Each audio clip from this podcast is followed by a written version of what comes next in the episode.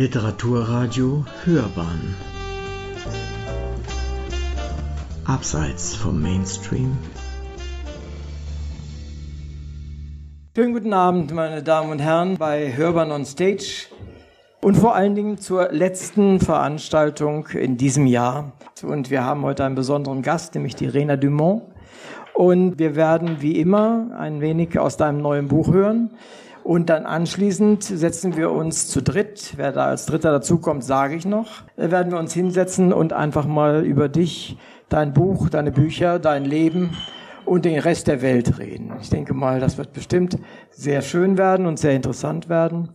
Und ansonsten gebe ich die Bühne frei für dich. Du kannst dich austoben mit deinem Buch Der Duft meines Vaters. Ich denke, aus dem wirst du lesen. Vielen Dank, dass du da bist. Viel Spaß beim Lesen, auch dem Publikum und the floor is yours. Vielen Dank.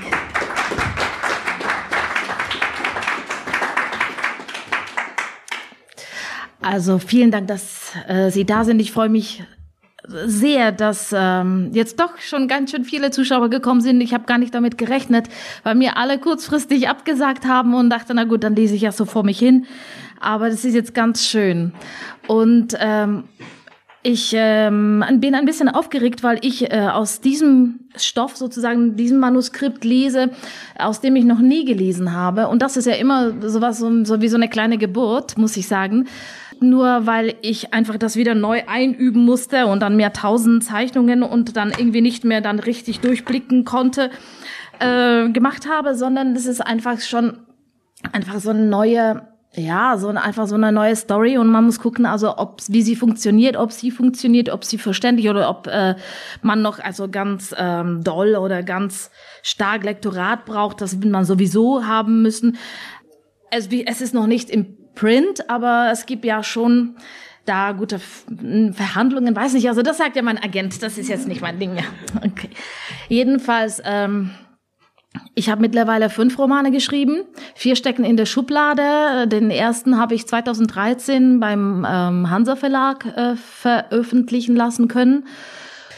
Ich habe inzwischen dann noch ein, ähm, noch weitere Romane geschrieben, wie zum Beispiel die ähm, äh, zweite, äh, zweiten Teil von Paradiessucher, Taubes Herz. Äh, das dritte wäre der Ungewitter. Ungewitter ist ein Name, der Ungewitter.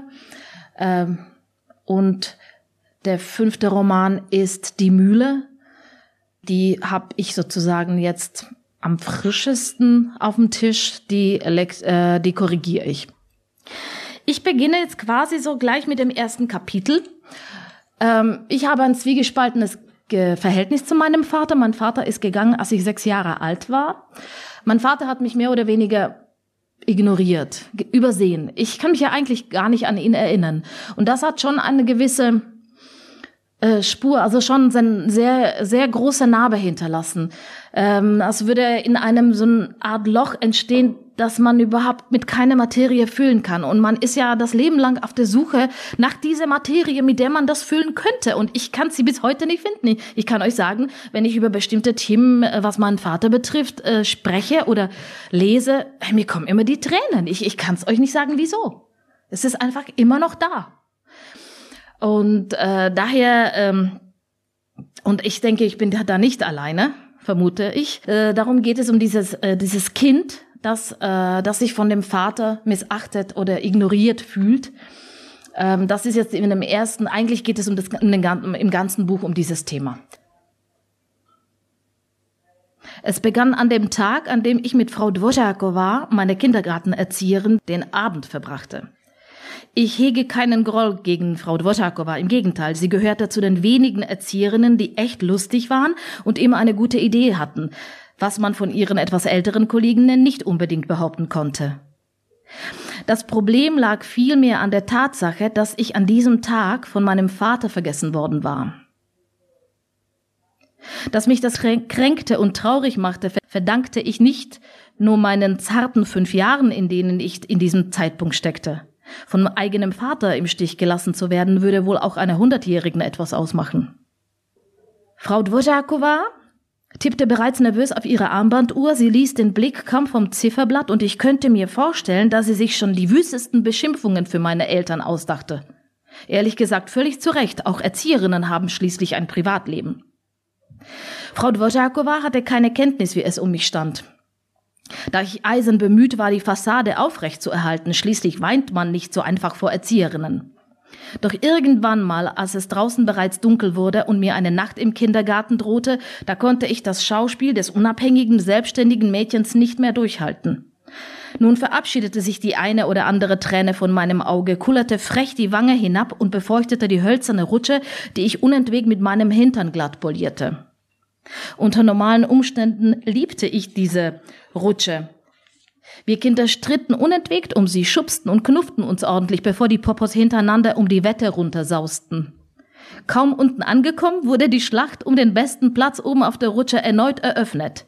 Die wenigen lustigen Erzieherinnen waren von unseren wilden Kämpfen nicht begeistert und setzten genaue Rutschzeiten fest, um den, um den Streit aus der Welt zu schaffen.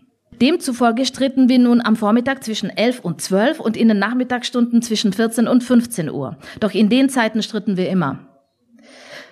An diesem Abend jedoch ging mir die Rutsche endgültig auf den Geist. Kein Wunder, bis 7 Uhr abends rutscht sich jede Popo satt. Ich wollte heim.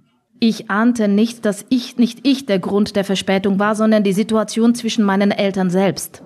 Akribisch genau erinnerte ich mich, wie mich Mama zum Kindergarten gebracht hatte, wie sie mir ähm, wie jeden Morgen mit Tränen in den Augen zum Abschied gewinkt hatte, wahrscheinlich weil sie mich sofort vermisste, so wie ich sie jetzt vermisse, und wie sie mir beteuert hatte, Papa mit der Abholung am Nachmittag beauftragt zu haben.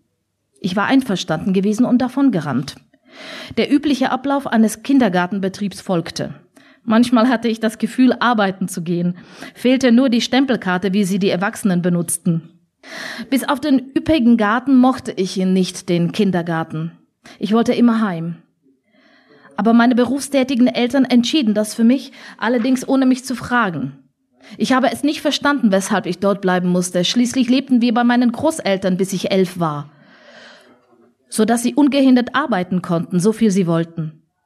Oma war längst in Rente und Opa bezeichnete sich als Invaliden. Wo, wo war also das Problem? Aber schwamm drüber. Es muss April 1974 gewesen sein, ich weiß es nicht mehr so genau. Der Schnee war vergessen und die aufbrechenden Knospen färbten die Welt in Rekordgeschwindigkeit grün. Die Frühlingssonne schien mild und wir durften die Zeit bis zum Mittagessen in unseren, gelieb in unseren geliebten Garten verbringen. Er war wunderbar verwachsen und bot jeden Tag neue Abenteuer. Inmitten, inmitten der wuchtigen grünen Pracht stand eine alte hölzerne Schaukel, auf der sich bis zu acht Kinder gleichzeitig vergnügen konnten. Diese Schaukel knarzte so verräterisch, dass die Erzieherinnen mit dem baldigen Zusammenbruch rechneten. Dennoch hatten sie, hatte sie sozusagen den gleichen Stellenwert wie die Rutsche. Sie war ununterbrochen im Einsatz.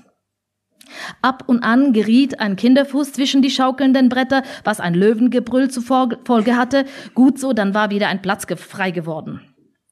Mittags wurden Knödel mit weißer Dillsoße und hartgekochten Eiern serviert. Ein schlimmes Kompott aus undefinierbaren Früchten beendete das Ganze. Leider musste danach geschlafen werden, was ich nicht so gut fand. Das Nachmittagsschläfchen mochte ich bereits als Baby nicht was meine Mama in den Wahnsinn trieb. Warum nur hatten alle mit meiner Anwesenheit so viele Probleme, bitteschön? Die Welt war doch so spannend und musste entdeckt werden. Da konnte man doch nicht an Schlaf denken. Am späten Nachmittag waren die Kinder peu à peu abgeholt worden. Und auch die Erzieherinnen hatten alle bereits Feierabend, bis auf Frau Dvořáková. Sie rief in Papas Büro an, doch auch da war niemand mehr. Die Tschechoslowakei machte sich nicht viel aus, aus Überstunden. Drau draußen regnete es. Um 19.15 Uhr entschied Frau Dvořáková, mich persönlich nach Hause zu bringen. Sie war stinksauer und ich heute wie ein Schlosshund, weil ich mir Sorgen um meinen Vater machte. Als sie gerade abschließen wollte, erschien er an der Tür. Oh, Frau Dvořáková, was ist denn los? Sie sind ja ganz alleine, Nanu, bin ich sehr spät? Kann man so sagen. Na, jetzt haben Sie ja frei. Frau Dvořáková musterte ihn scharf und schwieg. Er hatte keine Lust, mich mit einer netten Geste für meinen Gram zu entschädigen. Offensichtlich sah er mich schon damals nicht. Stattdessen schwafelte er etwas von seinen Angelegenheiten, die er fahrig und unglaubwürdig zu erklären versuchte. Darüber hinaus drehte er den Spieß sogar noch um und warf Frau Dvořáková Unflexibilität, das Wort kannte ich nicht, sowie veraltete Methoden der Kindererziehung vor. Das wunderte mich am meisten, denn wie schon erwähnt war Frau Dvořáková eine Spitzenerzieherin. Und wozu sollen solche Anstalten denn überhaupt da, wenn sie den Eltern in Ausnahmesituationen nicht unter die Arme greifen und bla bla bla bla bla. Zu guter Letzt bezichtigte er mich als Mimose und Heulsuse. Ich wäre nicht in der Lage, etwas hinzunehmen. Und das läge an der Erziehung meiner Mutter. Sie könnte, sie könne mir nichts Gutes beibringen. Also ich stand, staunte. In Wirklichkeit war er weder in der Arbeit noch sonst wie beruflich unterwegs gewesen. Er hatte eine Affäre. Das verstand ich damals natürlich noch nicht. Es war ihm nicht danach gewesen, das warme Nest seiner Geliebten zu verlassen, um mich vom Kindergarten abzuholen. Natürlich habe ich das erst Jahre später erfahren, als Mutter mit einer ihrer Freundinnen beim Kaffeekränzchen darüber sprach und dachte, ich hätte Ohrstöpsel in den Ohren. Papa schwitzte stark und roch anders. Ein heimtückisches Indiz, bei dem mein hochentwickelter Kinderseismograph allein Alarm schlug. Frau Dvořáková hatte Mühe, seinem Atem auszuweichen. Er stank echt. Und dominant und jähzornig wie ein Bulle war er auch noch. Und die klein, auf die kleinste Kritik der Erzieherin reagierte er ziemlich unangemessen. Ich habe mich so für ihn geschämt. Frau Dvořáková verabschiedete sich sachlich von ihm, bückte sich zu mir, küsste zart meine Stirn und flüsterte mir kumpelhaft ins Ohr, morgen spielen wir wieder, ja? Und mor morgen holt ich die Mami, wie, wie immer. Ich bin ganz sicher. Ich konnte in Frau Dvořákovas Gesicht Zorn lesen. Natürlich wäre sie am liebsten zu meiner Mama gerannt, um sich bei ihr auszukotzen, was für einen Mann sie da geheiratet hätte, dass sie sich nicht auf ihn verlassen könne und am besten sofort die Scheidung einreichen solle. Ein Mann für die Katz, hätte sie gesagt. Aber sie hatte Schiss. Da fällt mir Onkel Tondas Spruch ein, im Kommunismus schweigt man besser. Frau Dvořáková hielt also ihre Schnauze, da Papa als angehender Kommunist zu viele einflussreiche Freunde hatte und Frau Dvořáková ihren Job mochte. Auf dem Heimweg befahl ihr mir, Mama kein Sterbenswort über die Angelegenheit zu, zu sagen. Als ich ihn nach dem Grund der Geheimtuerei fragte, antwortete er nur, ich solle nicht so neugierig sein, sonst bekäme ich Falten. Ein Sprung. Ich heiße Hanna. Ich bin 15 und komme aus einer Kleinstadt namens Prostjov, einem mährischen Kaff mittendrin in der verstaubten kommunistischen Tschechoslowakei, einem Land aus Knödeln und Bier. Nein, das stimmt nicht ganz. Die Tschechen können auch denken und intellektualisieren. Sie können super Tennis spielen und ihre Kinderfilme sind unschlagbar. Ich liebe dieses Land, obwohl alle schimpfen, und ich liebe diese Stadt, obwohl alle jammern, wie schlimm sie sei. Wir schreiben aktuell das Jahr 1984 und ich bin von meiner Heimatstadt weit entfernt. Doch dazu später. Geboren wurde ich mit Hilfe einer Saugglocke in unserem verstaubten Krankenhaus in unserer verstaubten Tschechoslowakei als einzige Tochter einer Friseurin und eines Mathematiklehrers. Mama hatte mich innerhalb von vier Stunden rausgepresst, was für Erstgebärende eine klasse Zeit ist. Die Hebamme Ircha, eine Kundin meiner Mutter, schrie wie ein Marktweib durch den Kreissaal. Eine Kommunistin! Lida bekommt eine Kommunistin! Das sagte sie, weil ich meinen Lebensbeginn mit einer erhobenen Faust angetreten hatte. Ein verdammt aussagekräftiges Symbol unserer glorreichen Epoche, so dass Mama, obwohl sie im Delirium lag, um Diskretion wagt. Politisch ironische Andeutungen waren ihr peinlich. Mir war's Schnuppe. Ich meinte nur, uah, uah. Beim Anblick meines zerknautschten Gesichts, meine Nase ragte grotesk zur Seite, war Mama ziemlich schockiert. Wahrscheinlich war ich die letzten Monate im Bauch auf meine Nase gelegen. Schließlich war sie zu nichts gut.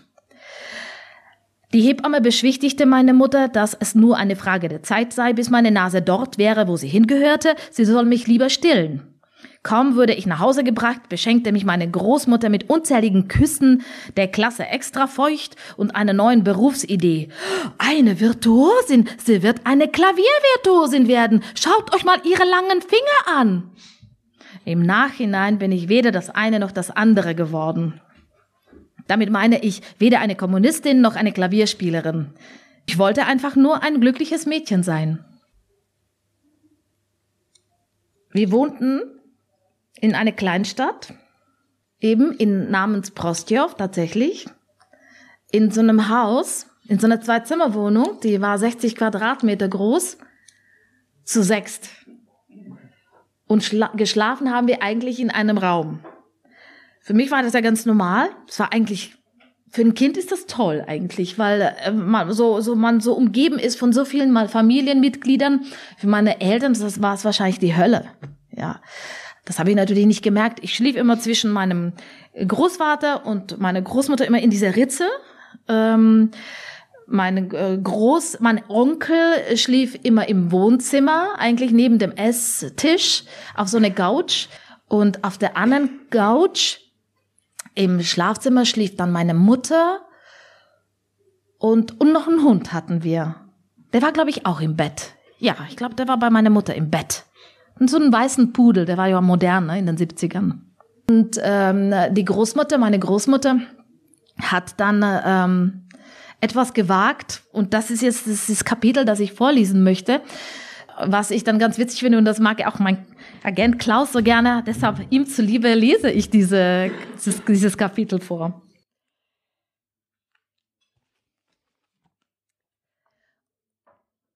Oma schmiedete Pläne. Sie machte sich auf den Weg zu Tondas Saufkumpanen. Heimlich. Loisa hatte, der Saufkumpane, Loisa hatte zwei Kinder mit abgebrochenen braunen Milchzähnen und einen, eine Frau, die das hässlichste Entlein der Stadt war. Er selbst trug eine Vollglatze, seit er 20 war, und eine dicke über seinen Gürtel hängende Plauze. Auch die war recht früh gekommen. Die Familie war bettelarm und schmutzig, eigentlich unüblich. Zwar konnte nicht jeder Jahr für Jahr an die Adriaküste reisen, nicht jeder konnte sich den neuesten Skoda leisten, aber keine musste hungern und keine war wirklich arm. Loisa versoff seinen Lohn. Die hässliche Querta wunderte sich zur späten Stunde meine Oma vor der Tür zu haben. Sie kannten sich flüchtig aus Mamas Friseurladen. Querta ließ sich halbjährig eine äh, äh, von Mama die Haare schneiden und eine fiese Dauerwelle verpassten. Mehr war finanziell nicht drin. Ein aschbrauner Krausehelm. Quetta wünschte sich das so. Im Flur hing nur eine nackte Glühbirne. Sie baumelte gleichgültig hin und her, nachdem sie mit Quertas Kopf kollidiert war. Aus dem Wohnzimmer tönte wie immer ein Fußballspiel, das gerade im Fernsehen lief. Läuser verließ nur ungern das Sofa. Ein wenig Höflichkeit musste aber sein, so erhob er sich schwerfällig und schlürfte seinen, in seinen Hauspantoffeln zur Tür. In der rechten Hand hielt er eine Bierflasche, in der linken eine fast verglühte Sparta oder andersrum. Ein Klassiker. Er schüttelte Oma die Hand. Die letzte dünne Haarsträhne, die er sich morgens hingebungsvoll über die Glatze geklebt hatte, hing jetzt fettig zur falschen Seite herab, seine Augen glänzend glasig. Guten Abend. Ich bin Ruzhena Pianitschkova. Weiß ich doch. Welche Ehre, schmeichelte er scheinheilig. Wie schön, Sie zu sehen. Kommen Sie doch rein und trinken Sie mit uns ein Gläschen. Und er wies mit seinen schmutzigen Wurstfingern den Weg. Das freut mich, Sie. Hören Sie auf mit dem Geschwafel. Unterbrach sie ihn scharf. Ich sage Ihnen jetzt etwas. Und hören Sie mir gut zu, denn ich sage es nur einmal. Tonda ist nicht stark. Er geht drauf, wenn er so weitermacht. Sollten Sie mit meinem Sohn noch einmal trinken gehen und ihn zum Trinken verleiten, sind Ihre Kinder dran. Haben Sie mich verstanden? Denken Sie an Ihre Kinder. Ich bin zu allem fähig. Sie drehte auf dem Absatz um und ging. Oma hatte noch nie in ihrem Leben derartige Drohungen ausgesprochen. Mit einem teuflischen Talent zum Schimpfen war sie schon ausgestattet, aber nicht mit der Fähigkeit zu bösen Taten. Ihre Worte lagen außerhalb ihres Vorstellungsvermögens, dennoch waren die dunklen Kräfte in ihr entfacht, die allerdings gleich wieder erloschen waren, sobald der Bibbern der Läuser die Tür schloss. In der Nacht machte sie kein Auge zu. Sie fürchtete sich. Ständig hob sie den Kopf und zählte die Familienmitglieder, ob nicht einer fehlte und von Läuser persönlich zerstückelt in der Wanne lag. Als sie sich vergewissert hatte, dass alle schnarchten, schlief sie auch ein und träumte. Der Traum begann mit einem goldenen Schlüssel, der dazu diente, Tonda in der Wohnung einzusperren. Und obgleich der Schlüssel Tonnen wog, war sie stark genug, ihn, um ihn zu heben. Neben Tonda sperrte sie auch mich ein. Mama sperrte sie ein und auch Opa versagte sie die Freiheit. Wir klopften unaufhörlich an die Tür und wollten raus. Sie jedoch lachte und war stolz auf ihre List. Das Klopfen wurde stärker, zu stark. Auf einmal wachte sie auf. Obwohl sie wach war, hörte das Klopfen nicht aus ihrem Traum nicht auf. Es war ganz deutlich. Sie öffnete ihre Augen und betrachtete die grünen Phosphorstriche auf dem Wecker. Drei Uhr. Hörst du das? Kam es aus der Dunkelheit. Ihr blieb der Atem stehen. Die Stimme kam ihr bekannt vor. Es war ihre Tochter. Mamas Stimme zu hören war an sich nicht so schlimm, aber wieso zum Teufel hörte Mama etwas, was sie selbst nur geträumt hatte? Lido? Ja, flüsterte die Stimme. Wieso bist du wach? Keine Antwort. Sie horchte. Tonda schlief seinen Rausch aus, das konnte sie deutlich hören und vor allem riechen, und Opa schnarchte, als bekäme er Geld dafür. Ich klebte zwischen beiden Großeltern und war angeblich heiß wie eine Ofenkartoffel. Oma tastete meine zierlichen Knie und Ellbogen ab und ich wachte ebenfalls auf. Psst, Hanni, ich lausche. Und dann kam das Klopfen, das auch mir nicht entging. Lido, fragte Oma wieder. Ja? Warum klopfst du? Das bin nicht ich. Wie? Wer soll es sonst sein? Jemand draußen? Jesus Maria, hauchte Oma. Allein das Wort draußen ließ uns erschaudern. Draußen war es stockduster, die Straßenlaternen streikten wie jeden Abend. Im Kommunismus wird jedem ein Päuschen gegönnt. Nur der Mond warf zarte Schatten durch die Gardinen. Oma wurde wütend. Mit Gewalt riss sie ihre zwei obligatorischen Lockenwickler herunter, die ihr angeblich die Sicht störten. Ich sah jedenfalls auch ohne Lockenwickler nichts. Wir lauschten alle. Das Klopfen folgte in kontinuierlichen Abständen, jeweils dreimal. Opa! Es dauerte eine Weile, bis er aufwachte. Was ist? Er schien einen langen Weg von seinem Traum in die Realität zu haben. Hörst du das? Was? Das Klopfen, du Ofen! Nee. Jetzt! Sie hielt inne. Hast du das gehört? Lass mich schlafen, Frau. Legte sich auf die Seite, drehte ihr furzend den Rücken zu und freute sich auf die Fortsetzung seiner Traumserie. Was machen wir? kam es erneut aus der Dunkelheit. Opa! Oma piekste ihn in die Schulter. Wach auf, es klopft! Opa setzte sich auf. Du hast recht. Wer ist das? Das muss jemand von draußen sein. Die Tür ist abgeschlossen. Opa legte sich wieder hin. Warum legst du dich, warum gehst du nicht öffnen, Opa? sagte Oma nachdrücklich. Ich? Warum gehst du nicht? Ja, du bist der Mann und du der General. Tölpel, blöde Gans. Es hätte ewig so weitergehen können, wenn nicht Mamas Nachttischlampe angegangen wäre. Sie rieb sich die Augen, ihre Wimperntusche brüggelte ab und bildete schwarze Kreise um die Augen. Wieder lauschten wir. Das Klopfen kam und wir zuckten simultan zusammen. Wer kann das sein? Vielleicht Läuser? warf Oma in den Raum. Läuser?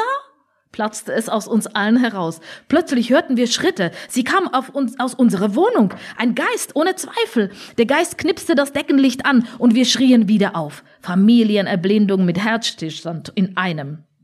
Von wegen Geist.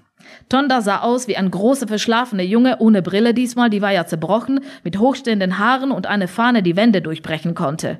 Die Pyjamahose hing ihm in den Knien, sein weißer Bauchnabel grüßte in die Runde und er kratzte sich am Pimmel. Jemand klopft an der Tür, sagte er, mir nichts, dir nichts, wir stöhnten. Auch schon bemerkt, bellte ihn Oma Opa an. Oma versetzte ihm gleich einen Klaps auf die Schulter. Von Streitereien zwischen Vater und Sohn hatte sie genug. Läuser? Warum sollte Läuser an unsere Tür klopfen? fragte Tonda. Ja, war nur so eine Idee, antwortete Oma beiläufig. Und zack, da war es wieder, das geheimnisvolle Klopfen.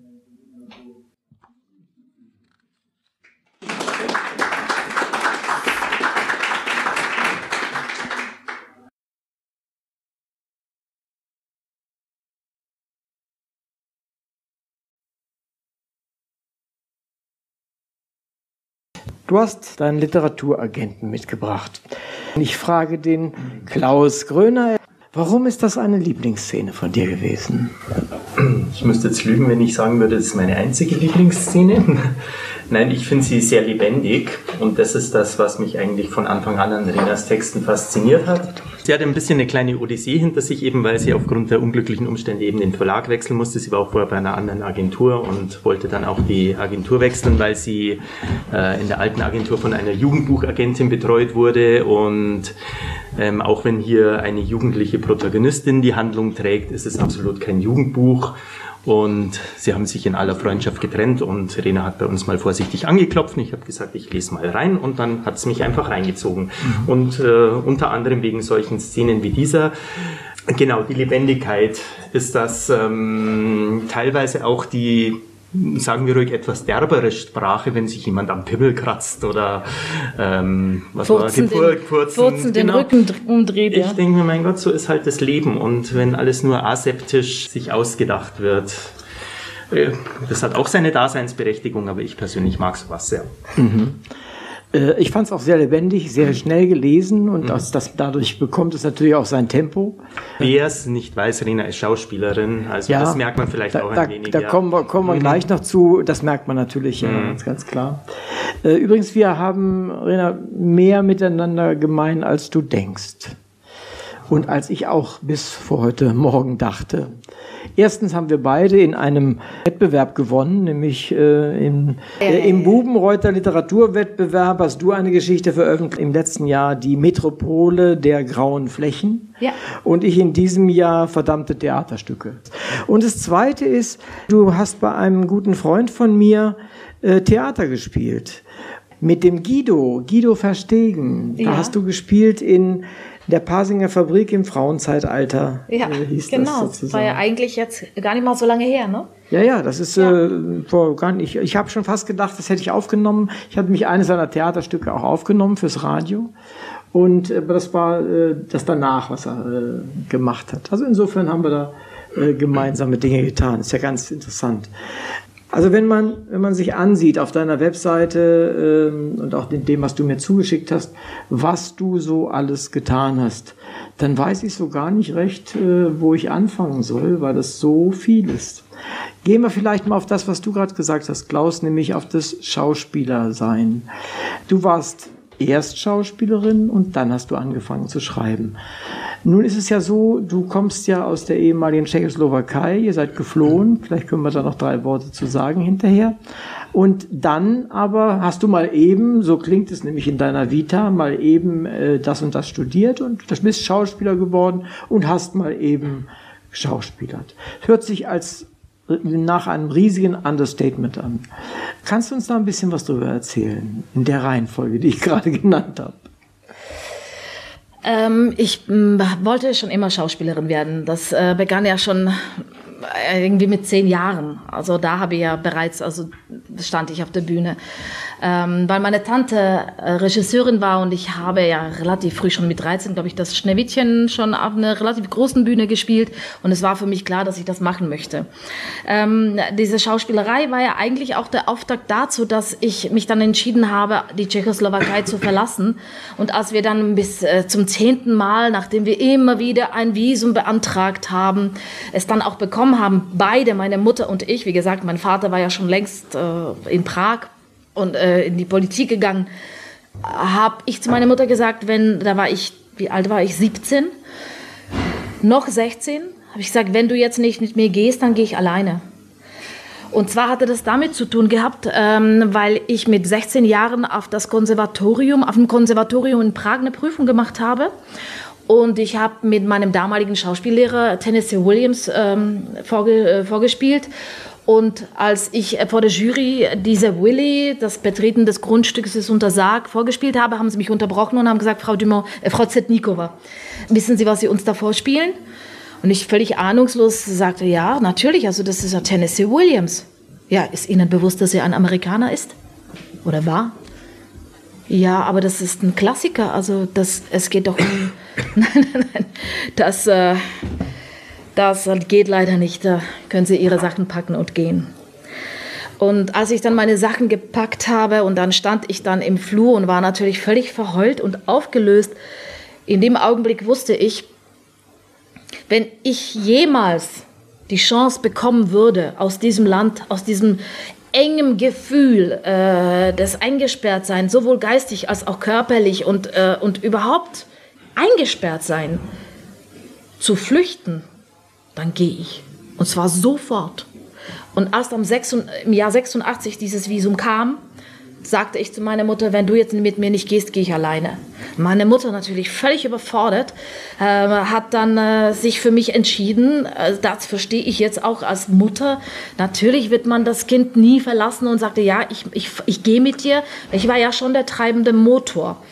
Und ähm, dann sind wir halt nach äh, 86 nach ähm, Deutschland geflüchtet und landet, landeten erstmal neun Monate im Asylantenlager, das nannte man damals Asylantenlager, äh, in Königssee.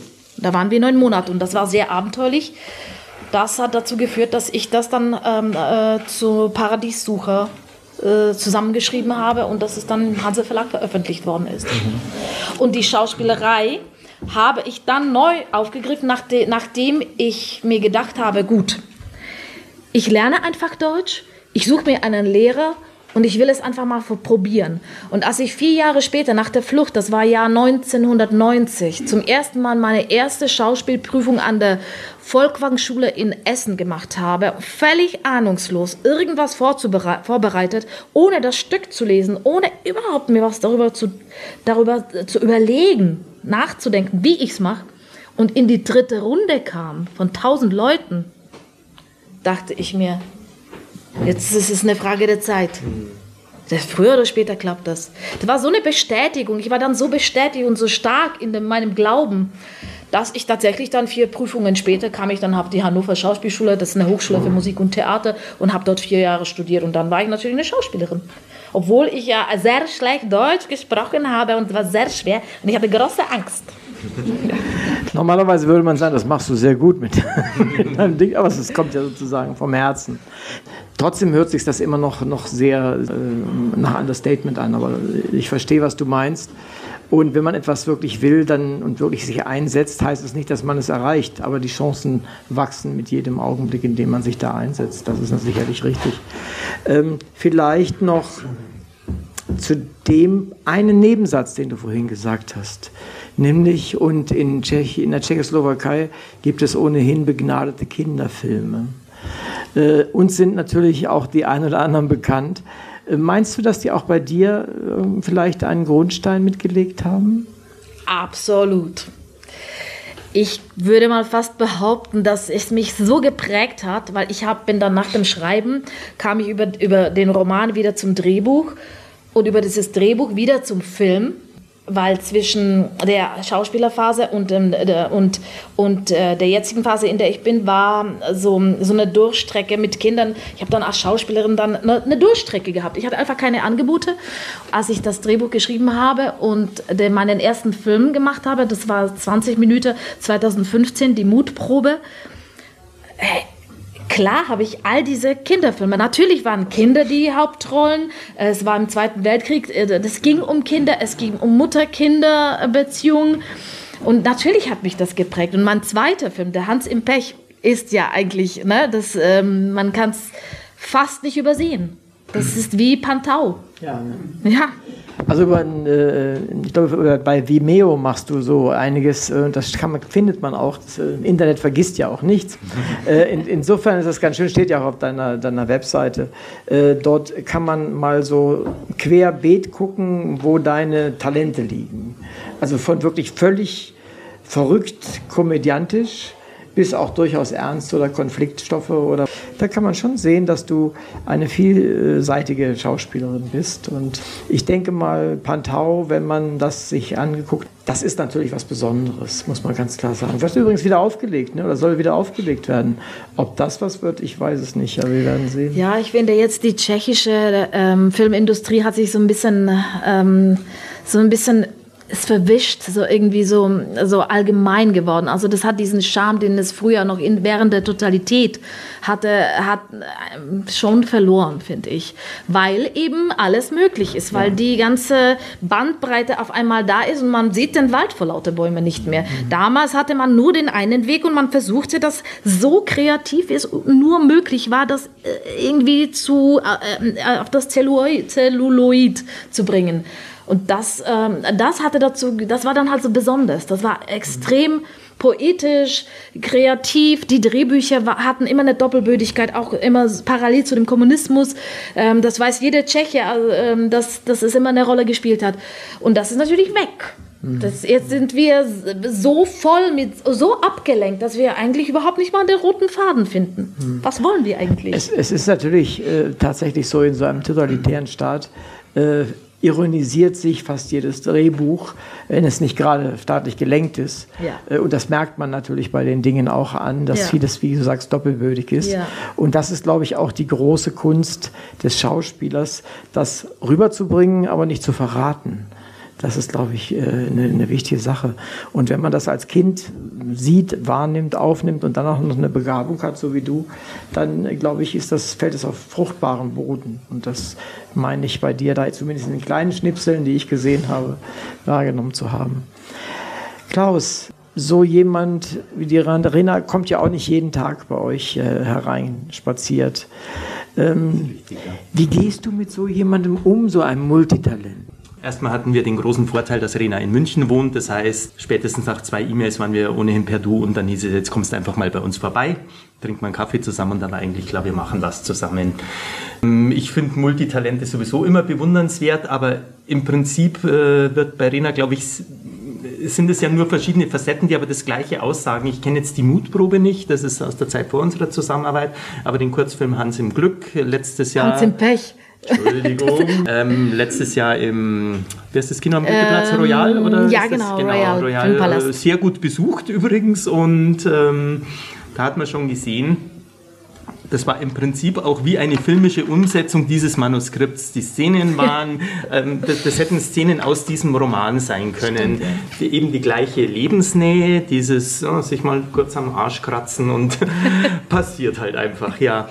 Und ähm, was mir auch gut gefällt, deswegen sage ich auch, könnte es trotz der jungen Protagonistin kein Jugendbuch sein. Ich denke, die Jugend äh, heute würde, gut, es gibt schon immer Bücher, die das abdecken, aber würde jetzt nicht mehr unbedingt ein Buch lesen, das in der damaligen Tschechoslowakei der 70er Jahre spielt. Das ist von deren Lebensrealität so weit weg. Und ich sage selbst ich, ich bin Jahrgang 66, ich habe das schon miterlebt, von aus westlicher Sicht natürlich. Für uns waren natürlich die DDRler und die Russen und die Tschechen und die Polen und das waren alles die Bösen, die Feinde.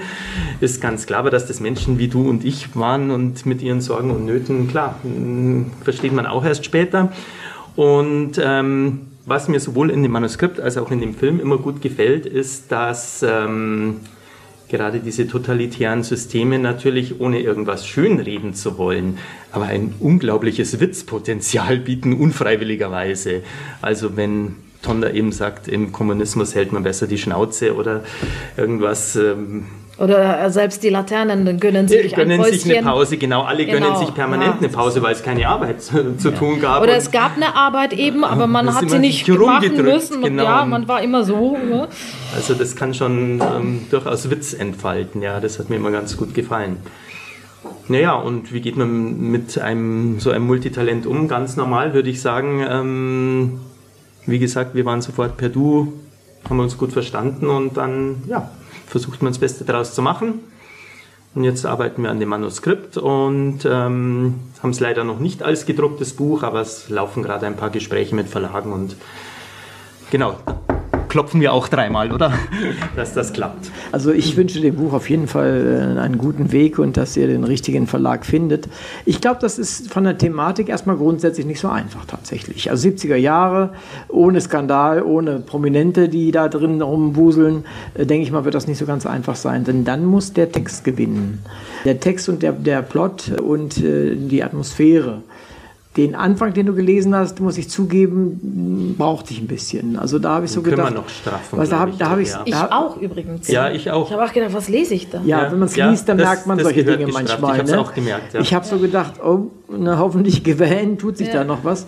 Aber das hat sich ja dann ganz klar getan. Und, Sondern mehr das, was du als nächstes gelesen hast, nämlich tatsächlich die, diese Szene mit der Großmutter und da war ja Action und da war richtig was los. Und da hat man gemerkt, hey, ich bin in einer anderen Welt. Und die Welt ist A, für uns und für den mitteleuropäischen und auch osteuropäischen Bereich ein bisschen vergangen, tatsächlich. Und sie hat aber so eine seltsame Verklärung, die wir empfinden, die selbst bei dir, bei der realistischen Darstellung rauskommt.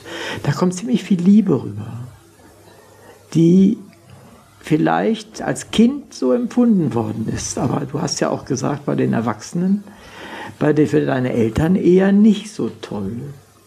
Kommt das in dem Buch noch öfter zum Tragen, dass du sagst, es hat immer mehrere, mindestens mehrere Aspekte, was da so passiert. Auf jeden Fall. Das ist da, das hat da immer zwei Seiten. Also als Kind, äh, ich hoffe, dass ich das jetzt richtig verstanden habe. Als Kind hat, ähm, ist der, war der Kommunismus etwas ganz anderes als für einen Erwachsenen. Ich habe das dann selber gespürt, als ich eben dann schon 17 geworden bin. Äh, davor habe hab ich das nicht wahrgenommen. Äh, denn diese Gemeinsamkeit, diese auch die Zwangsgemeinsamkeit, die die man halt während dieser totalitären Systems hatte, ist, ist für Kinder war sehr schön.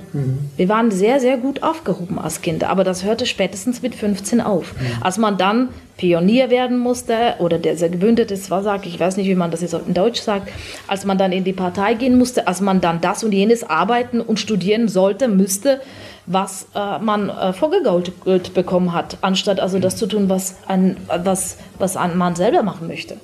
Das war dann nicht mehr möglich. Ja, dann plötzlich geht einen die Welt was an. Ne? Und es ist nicht nur die Familie und die, die netten äh, und mehr oder weniger schönen Dinge. Als man ist mehr, nicht mehr beschützt, vor allen Dingen nicht mehr vor der Gesellschaft beschützt. Ja, ja. Ich meine, du bleibst, bist ja doch einige Jahre dort im, im Kommunismus aufgewachsen. Spielt das noch eine größere Rolle in deinem Buch? Auf, ja, auf die, also das wird jetzt immer stärker, also das mit dem Kommunismus. Letztendlich äh, ist der Vater ja ein Politiker. Das spielt eine große Rolle, weil er nach diesem Ereignis, was mit dem Mädchen passiert, ähm, sie sucht, sie ist auf der Suche nach der Liebe ihres Vaters, die, die nie da war. Und sie muss ja nach dieser Liebe suchen, weil sie sonst niemand mehr hat. Sie, ähm, ich weiß nicht, ob ich das jetzt mal einfach so Ja. verraten soll, aber Jetzt ich muss ja. Kommt noch ein Lesungsblock? Nein, eigentlich nicht. Nein, dann, Äh, dann sie kommt- spoilern wir ein bisschen. Ja, schon, also müsste ich schon. Erzähl. Also die, die Eltern kommen einfach ums Leben. Mhm. Es gibt einen verheerenden Autounfall. Also nicht die äh, Eltern, die, sondern die die Eltern, Mutter. Mhm. sondern die Mutter, die, Die Großmutter, Großeltern. die Großeltern, der Hund, alle Mhm. vor ihren Augen kommen ums Leben. Und das äh, ist genauso ungefähr in der Mitte des Buchs und äh, sie fällt in so eine Art Starre, in so eine traumatische Starre und so ein Wahnsinnserlebnis und ähm, hält nur an der fixen Idee, das Einzige, was mir jetzt übrig geblieben ist, ist ja nur noch mein Vater, der sich nicht die Bohne aber für, sie interessiert. Und so begibt sie sich auf die Odyssee, auf die Suche nach ihrem Vater, aber sie geht zu Fuß durch die Tschechoslowakei. Und sie wird von der Polizei auch äh, gesucht und ähm, ähm, fährt dann schwarz mit, äh, ohne Fahrkarte mit dem Zug nach Prag und war noch nie in Prag und äh, sucht diesen Vater, findet ihn auch. Und er interessiert sich nicht für sie. Und sie muss bei ihm leben, weil er eben ein Kommunist ist und er muss sich als, als fürsorglicher Man- Mensch zeigen und mehr oder aus einer moralischen Pflicht als aus Liebe heraus nimmt er sie auf und ähm, das sind und es ist nur noch schrecklich mit ihm, nur noch schrecklich. Dann ist die Frau gegen sie und dann entstehen also ähm, ähm, Eifersüchteleien. Also das kann man nicht als Eifersucht bezeichnen. Die, das die ist Frau ist ja quasi das Spiegelbild dieser, also die zweite Frau ihres Vaters, das Spiegelbild, weil er die auch nicht liebt. Auch die hat er nur, weil er sie haben muss, sozusagen, Ja. aus ja, Imagegründen. aus, ja, ja, das Er- ist eine er liebt nur, er zerbröckelte. liebt nur seine Karriere. Ja, Genau, genau. Und dieses Mädchen ist dann, ähm, ähm, erlebt dann halt noch äh, zusätzlich, äh, bereicht sie dann am Silvester aus, weil sie denkt, jetzt äh, können mich alle und äh, ich äh, mache jetzt mein Leben, also so wie ich will. Und da ist sie mittlerweile 15 und äh, reist dann raus am Silvester 84, 84 genau. Und ähm, wird von jugoslawischer, es, es, man muss sagen, also es gab ja in den Hotels, waren oftmals jugoslawische Touristen da. Die waren häufig da. Wir hatten in unserer Klasse zum Beispiel ein Mädchen, die nannte man Pinsel. Sie ist einfach jedes Wochenende nach Olmütz gefahren in dieses Hotel um zum Anschaffen. Und ihre Kunden waren Jugoslawen, also das waren Ex-Jugoslawen. Und äh, in so einer Bande, so wie sie mir das damals noch in der Schule erzählt hat, so ein, das sind Ex-Juweliers gewesen und dies und jenes, so Leute mit Freunden kommen, also zum Feiern nach Tschechien und holen sich die tschechischen Mädels, äh, die noch nicht volljährig sind, für Strumpfhose und, und ähnliches Zeug und verbringen also miteinander Wochenende. Und sie gerät eben in so eine Bande und da passiert ihr und ihre Freundin was ganz Schreckliches, dass sie so aufrüttelt, dass sie dann eigentlich nur noch wieder nach Hause in ihre Heimatstadt gehen kann und kehrt zurück. Und, und findet, die Erkenntnis ist, dass man eigentlich zu Liebe niemanden zwingen kann, selbst den eigenen Vater nicht. Vielleicht gerade den nicht. Ich komme auf dein erstes Buch. Äh, das war ja ein richtiger Erfolg. Äh, das war die Paradiessucher. Aber wie, wie erklärst du dir den Erfolg da, dieses Buches? Ich denke, dass, ähm, weil es erstens ein Jugendbuch war, weil eben äh, worüber man auch streiten kann. Ja, das ist, das so ist auch eben äh, völlig an der Grenze. Also ich habe das immer. heißt das glaube ich heute, oder? Kann das ist ja wie, nicht bei, wie bei Chick, wo man sagt, ja. die einen sagen, das ist ein Jugendbuch, ja. die anderen ja, sagen ja eigentlich nicht. Und ja. Ich habe das nie als Jugendbuch gesehen, aber die haben da einfach im Verlag eine Lücke gefunden, wo sie es dann ähm, ja, besser, vermarkten, äh, besser vermarkten konnten. Aber ich finde definitiv ab 14 viel zu früh. Also bei mir war es immer so ab 17, 16 frühestens. Mhm. Also da geht es auch richtig zur Sache. Da gibt es auch wirklich ernstnehmende Themen, die zu viel sind für den Jugendlichen. Aber das lief dann halt als Jugendbuch und dadurch ähm, ähm, kam dann so eine Co Community so zustande von jungen Leserinnen vor allem. Und äh, genau, und durch dieses, diese Ostthematik konnte ich äh, zum Beispiel in den Schulen ganz häufig Lesungen haben. Ich hatte unzählige Lesungen. Und äh, das war sehr schön, weil ich die äh, jungen Leute einfach nochmal zum Eisernen Vorhang nochmal äh, zurückholen konnte, weil die haben eigentlich keine Ahnung gehabt. Mhm. Sie haben noch nie was davon gehört, die meisten. Eben fiel das Wort äh, Buchvermarktung. Wenn man so ein Buch, was eigentlich noch kein Jugendbuch ist, aber schon ab 14 freigibt, dann ist das, hat das wahrscheinlich was mit, mit Leserbindung zu tun, oder? Dass man die früh reinbringt, damit die weiteren Bücher sozusagen auch noch in den jugendlichen La Le äh, Altern laufen? Oder wie, wie muss ich mir das vorstellen? Du bist da Profi. Ja, die Profis sind natürlich in erster Linie die Verlage, ja. aber klar filtern wir im Vorfeld schon und äh, machen uns unsere Gedanken, wie man was positioniert und in dem Fall muss man einfach sagen, es ist tatsächlich ein bisschen schief gelaufen. Da kann, muss man jetzt auch niemanden dafür verantwortlich machen. Manchmal läuft es einfach blöd. Aber im Prinzip ähm, wäre es für Verena rückwirkend betrachtet besser gewesen, wenn es nicht als Jugendbuch mhm. gelabelt worden wäre. Die haben auch gesagt, äh, wenn du wieder ein Jugendbuch machst, sofort sind wir wieder dabei, aber ähm, ich kenne mehrere Manuskripte von Rena und das, äh, für mich sind sie einfach keine Jugendbücher. Mhm. Und von daher Leserbindung konnte in dem Sinn dann gar nicht so gar aufgebaut nicht. werden. Gut, ist jetzt auch zeitlich ein bisschen Lücke dazwischen. Und zwei, drei, vier Jahre sind im Verlagswesen Generationen quasi. Genau. Wenn du, du fängst wieder bei Null an auf ja. Deutsch, ja. Äh, trotz des Preises, du hast ja mehrere Preise auch dafür bekommen, oder?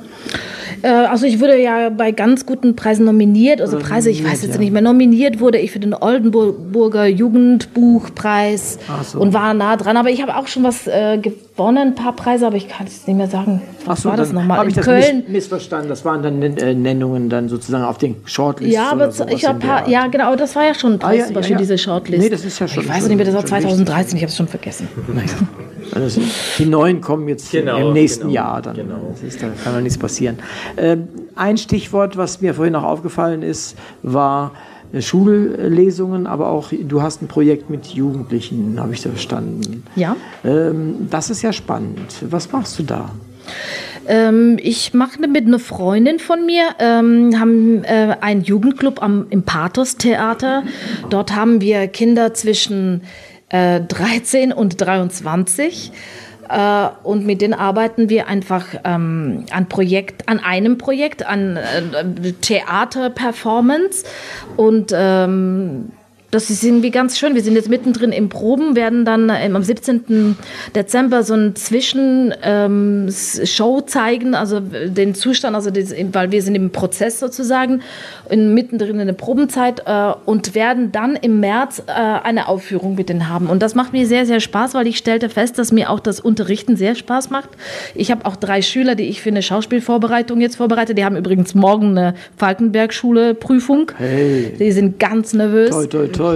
Ja, ja, und ähm, ja, ich habe ich tatsächlich, ich tanze auf vielen Hochzeiten, das ist tatsächlich so. Aber es macht mir auch Spaß. Meine Kinder sind ja schon sehr groß und ähm, entfernen sich ähm, von einem mit jedem Tag und jetzt kann ich mir das leisten. Jetzt, jetzt geht's. Das wäre noch vor ein paar Jahren nicht möglich gewesen. Ja, das ist sicherlich ein, ein wichtiger Punkt im Leben an der Stelle. Da es geht, bleibt öfter mal die Karriere äh, auf der Strecke. Das Ja, passiert ja, leicht. ja. Ähm, Theater. Du hast auch Theater gespielt. Was sind das für Stücke, die du da gespielt hast? Oder wo ist da dein, dein Herz? Meistens ähm, waren das ernste Stücke, also so Komödien hatte ich weniger. Einmal in Bern am Stadttheater habe ich mal von Thomas Hürlimann äh, so eine Lola gespielt, das war sehr, sehr lustig. Aber meistens war sehr ernst, also auch, äh, ich habe auch in größeren Häusern gespielt, auch an den Kammerspielen und ähm, im Nationaltheater in Prag und ähm, auch äh, zum Beispiel am ähm, Prater der Volksbühne in Berlin und also auf jeden Fall also war das äh, waren das sehr ernsthafte Stücke meistens. Und aber Kriegenburg ist ja nicht eher ernsthaft. Der ist ja eher so formal und man muss ja die Seele in die forma, formale Art äh, hineinpressen. Er will es ja schon sehr in, äh, authentisch und sehr genau und, und, und das muss gefühlt sein. Es reicht bloß nicht, dass man das nur eingeübt hat, da wird er ganz, ganz streng mit einem.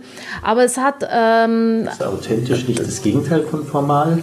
ja, aber dennoch, formal, was er, er, er probt formal, aber in der Formalität, also in dieser diese abstrakten Art oder in dieser artifiziellen Art will es gefühlt haben. Also sobald du äußerlich bei ihm wirst, nein, nein, nein, nein, das, das streicht er gleich weg. Dann bist du weg vom Fenster.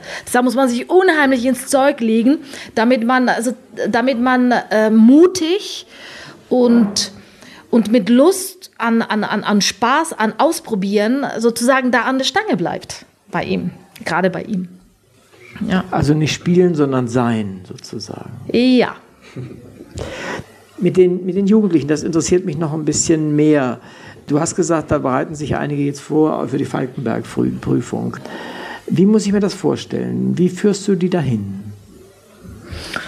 Das ist ja eigentlich äh, relativ einfach, weil die kommen ja ganz, ähm, ganz naiv dahin, haben irgendwie was auswendig gelernt. Nicht mal das, die haben das Stück natürlich auch nicht gelesen, genauso wie ich damals auch nicht. Spielen Shakespeare, haben noch nie was davon gehört und ähm, haben den Text gerade mal so ein bisschen mal gelernt und ähm, dann spielen sie was vor und stehen einfach nur ganz äh, doof da und sagen den Text auf. Ja, ja. Und äh, dann muss ich mal ganz klassisch mit denen von Null anfangen. Dann muss ich sie fragen, okay, jetzt überleg dir mal, wer bist du? Wer, was willst du? Woher kommst du? Äh, was hast du unmittelbar vorher gemacht? Äh, was, wie ist dein Charakter? Äh, schreib dir mal eine Leben, eine, eine, eine Vita, schreib dir mal deinen psychologischen, ähm, dein Leben auf als Figur. Wo willst du hin? Was ist dein Ziel? Was ist dein roter Faden? Und dann meistens, also ist dann am Anfang, ist es ganz enthusiastisch und das funktioniert ganz super. Und dann aber irgendwann mal müssen sie das reproduzieren und das funktioniert dann nicht. Dann ist es nicht gefühlt, dann ist es, dann tönen sie rum und so. Weil klar, man hat die Schauspielerin nicht auf dem Boden gefunden. Das muss man lernen. Das, deshalb dauert ja vier Jahre so eine Schauspielschule. Das ist wahnsinnig schwer. Und dann werden sie selbstkritisch und ich kann ja nichts, ich bin schlecht und so. Und, und äh, dann muss man halt richtig dann anfangen zu arbeiten. Und das geht oftmals mit Disziplin, also das mit Bewegung, also dass, dass äh, ich denen zum Beispiel sage, gut, okay, vergiss alles, was wir besprochen haben, was wir geübt haben, setze dich jetzt mit mir gegenüber und sag's mir, ich bin jetzt dein Therapeut und sag's mir in die Augen. Ganz einfach aus deinen, deiner Perspektive. Und dann auf einmal kommen halt neue Töne oder halt neue Gefühle wieder hoch. Und das ist das mein Ziel, dass sie einfach das, was sich innerlich da aufbrodelt und einsammelt, dass sie das dann wieder verwenden können. Genau, es ist, bei dem einen geht es leicht, bei dem anderen ist es unerreichbar. Bei manchen ist es unerreichbar. Ich kann mich erinnern, Klaus, als wir darüber gesprochen haben, dass die Irena zu uns kommen sollte. Und da hast du gesagt, die ist toll, die ist lebendig, mit der hast du gar keine Probleme. Und wenn die auf der Bühne sitzt, da haben wir einen schönen Abend. Genau. Äh, wir sind mittendrin und ich finde das genau. toll. Er hat völlig recht. Genau. Ich hab's gewusst. hat, hat, hat, er gut gemacht. Aber wir sind noch nicht zu Ende. Das fiel mir nur eben zwischendurch ein, dass du das damals gesagt hast. Und ich bin froh, dass du da bist. Ähm, kommen wir nochmal zum Titel deines Buches zurück, den Duft meines Vaters. Gibt es eine Szene, die du uns näher bringen magst, die genau darauf eingeht, oder ist das mehr eine allgemeine Metapher? Das kommt äh, vor, als das Mädchen, diese Hanna, in Prag ist. Die Eltern planen, also der Vater, der sich nicht um sie, der sie nicht interessiert, also und die Schwiegermutter, die Schwiegermutter, genau. Die planen einen Urlaub irgendwo wieder in Ex-Jugoslawien und ähm, gehen davon aus, dass sie nicht mitkommt, weil sie natürlich, sie ignorieren sie, sie ist durchsichtig für sie. Und wie es der Schicksal will, sie wird an, kurz bevor sie wegfahren wollen, wird sie krank. Sie kriegt äh, so eine, äh, wie heißt diese Krankheit? Monolekluose? Monolekluose. So, also das ist eine jugendlichen Krankheit. Das ist sowas wie Masern. Eine hoch ansteckend. Man muss dann 14 Tage im, oder sogar drei Wochen im Krankenhaus sein. Das hatte ich selber. Und man muss danach ein Jahr Diät halten. Ich war so ein Spargel danach. Und in der, Im Buch ist eine Szene, wo der Vater kurz bevor er nach Jugoslawien eben abdüst, zu ihr kommt. Und sie ist noch in, völlig im Delirium. Aber er muss sie von einem, vom Bett irgendwo hintragen. Jetzt weiß ich nicht ganz genau. Er muss sie einfach kurz mal tragen. Und nur dieser Augenblick, wo er sie so hebt und wo sie so, sie tut so, als würde sie schlafen, um in die Arme so legt, einfach alles nur so gespielt von ihr. Sie weiß ganz genau, was er da tut. Und sie riecht halt einfach so seinen Duft, also wie sie da an seinem Hals sich und sich so an ihn so festklammert und, und, und ihn umarmt. Das ist, das ist, da kommt der Duft meines Vaters vor. Das ist für sie sozusagen der Ersatz für die Liebe, die sie nicht bekommt. Ja. Und das ist, das an dem Titel scheiden sich durchaus die Geister. Es ist ein Arbeitstitel. Im Prinzip weiß man nicht, bei welchem Verlag es letztendlich erscheinen wird, was der für Gedanken dazu hat. Ich habe auch schon Stimmen gehört. Ähm, das würde sich ein bisschen nach einem Missbrauchsroman anhören, dass sie sozusagen den verschwitzten Vater in ihren Gedanken irgendwas. Mhm. Ich weiß es nicht. Ähm, ich mochte den Titel, Arbeitstitel von Anfang an. Ich habe gesagt, ich stehe dazu, wir bieten den unter diesem Titel an. Vielleicht kommen wir noch kommen wir noch äh, zu einem Punkt. Äh, du hast auch als Synchronsprecherin gearbeitet, ist das richtig? Ja, so, so in diesen Hollywood-Schinken wie Transformer. Richtig. Zum Beispiel die, die Frau, die, diese Russin. Die alles, was. Trans, Trans, Transporter, genau. ja, ja, alles, was so russisch oder so aus dem Osten war, habe ich natürlich ja, ja, abgeräumt. genau. Das merkt der Deutsche jetzt auch nicht, ob das eine Polin oder eine Tschechin oder eine Russin ist. Hey, ich bin dann irgendwann mal, war ich auch eine Amerikanerin, das war dann egal. Okay. Ich war halt die Bundesausländerin.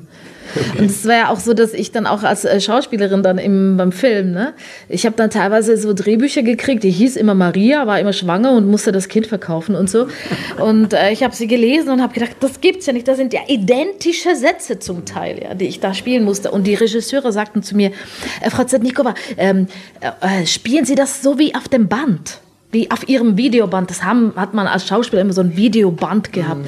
Das, das haben sie so schön gemacht, so auf diese Art, ja. Ja, ja, ist ja klar. Also das ist schon, da ist man schon in so einer Schublade, Fluch und Glück gleichzeitig. Ja, klar. Nicht, das Nein, das, äh, da geht viel verloren Ja, durch ja. Synchronarbeit. Vor allem, also die, die Schauspieler natürlich befassen sich damit ewig mit dieser Rolle, also im Film. Und dann kommt ein Synchronsprecher und der weiß den Text vorher nicht. Also der, du kommst da hin und dann hast du so vor dir die Leinwand und dann zeigen sie dir einmal die Szene oder die Sequenz, die du nachsprechen sollst. Du guckst gerade, ah, dann liest du mal den Satz, aha, das sag ich, das sag ich, zack, drei, zwei, eins. Und schon sprichst du. Was soll da für eine Vorbereitung stattfinden? Ja, man denkt sich da sonst was dabei, aber es ist leider. Ja, da geht viel verloren, viel Atmosphäre. Aber das ist eben der Preis, den wir dafür bezahlen, dass wir enorm viel ähm, synchronisiertes Material bekommen. Ja, leider. Wobei also in, der, in den slawischen Ländern, also ich, ich glaube, also allen äh, hinter dem ähm, eisernen Vorhang, also damals noch, war auch alles synchronisiert, war alles tschechisch. War alles tschechisch, ja? alles das haben wir ja nicht mitbekommen. Ja, Ja, okay. also auch die amerikanischen, wir haben der Weiße Hai lief gerade, weiß ich ja, und der war auch alles tschechisch. Alien gab es auch im Kino. Die Zeit passt, ja. Ähm, Genau, war alles tschechisch. Ach so, das wusste ich nicht. Ja. Ja, dann war das doch. Das ist äh, eher jetzt, äh, eher jetzt gibt es in manch Kinos eigentlich so wie hier. Es ist total ähnlich. Die haben Mhm. sich angepasst, angeglichen. Ja. Okay, äh, vielleicht noch ein Unterschied. Du hast ja die Tschechoslowakei als Kind erlebt, äh, im Wesentlichen, oder bis zu Jugendlichen erlebt. Du wirst sicherlich auch noch öfter mal hinfahren und hast vielleicht auch noch Verwandtschaft dort und so. Wie siehst du das jetzt, das, was dort drüben deine ehemalige Heimat war? Wie siehst du das im Verhältnis zu dem, was du jetzt hier in Deutschland erlebst und erlebt hast? Ja, ich finde das ja schon irgendwie so Hanebüchen, weil sie haben gerade mal acht Flüchtlinge aufgenommen und regen sich total auf, weil sie Angst haben, dass die Ab- Araber äh, ganz Tschechos Tschechien äh, überfällen.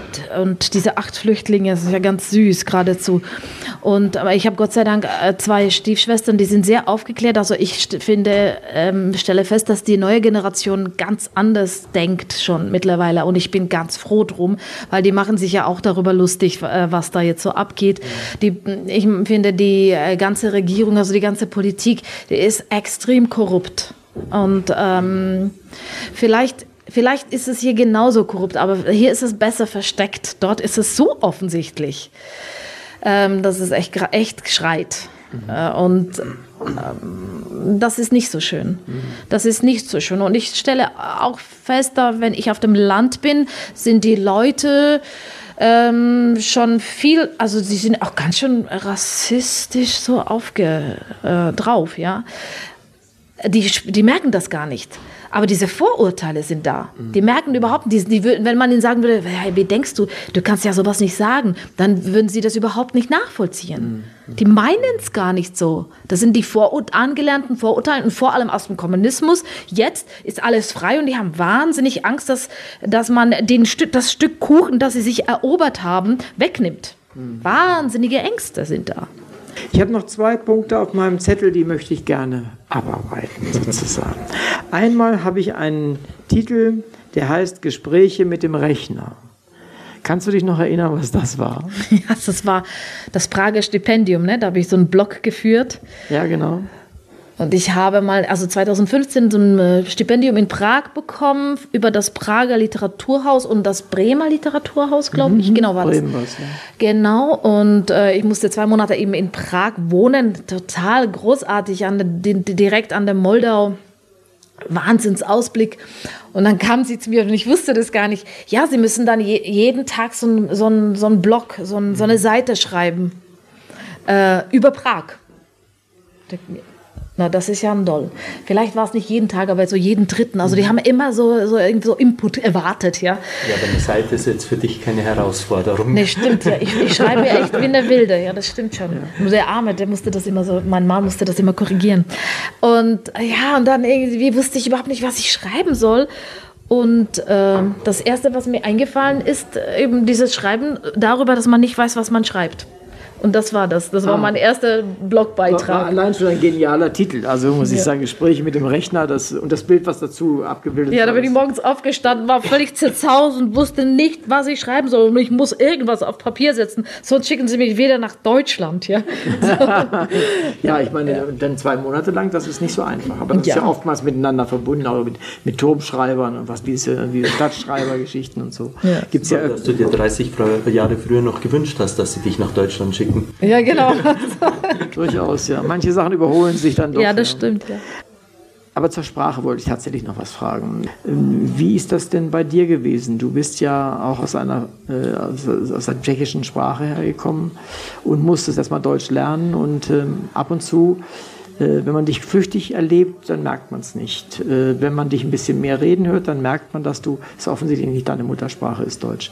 Wie, wie hast du das gemacht, angefangen Deutsch zu schreiben und auch den Mut zu haben, Deutsch zu schreiben?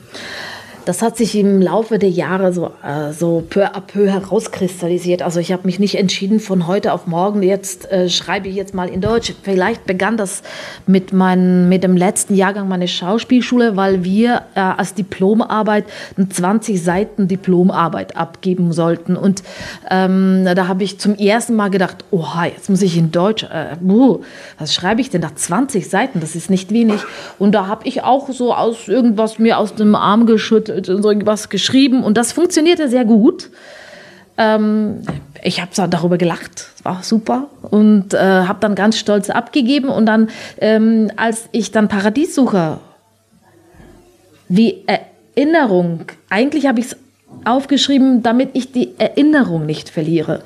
Weil, ganz ehrlich, das ist jetzt schon so lange her. Viele Sachen, die im Paradiessucher sind, ich kann mich überhaupt nicht daran erinnern. Aber das, da stecken sie noch, ja, da ist die Erinnerung drin.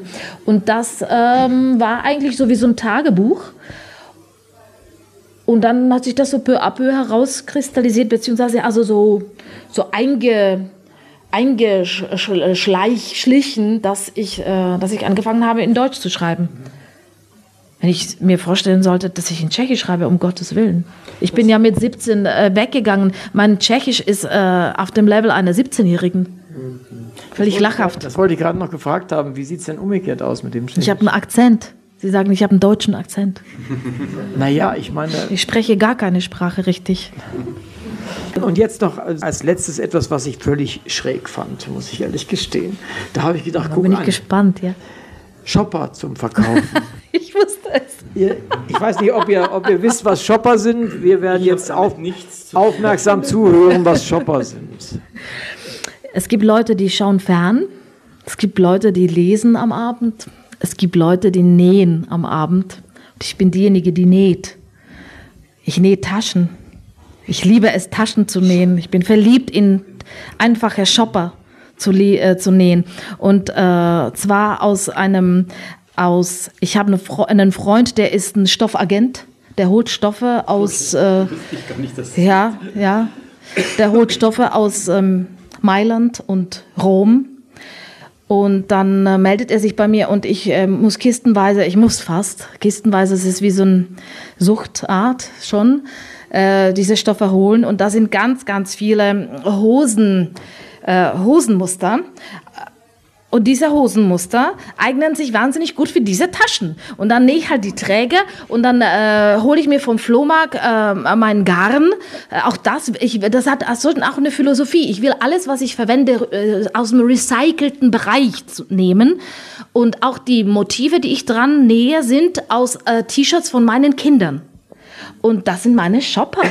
Ich habe mindestens sieben Stück schon verkauft, seit fünf Jahren.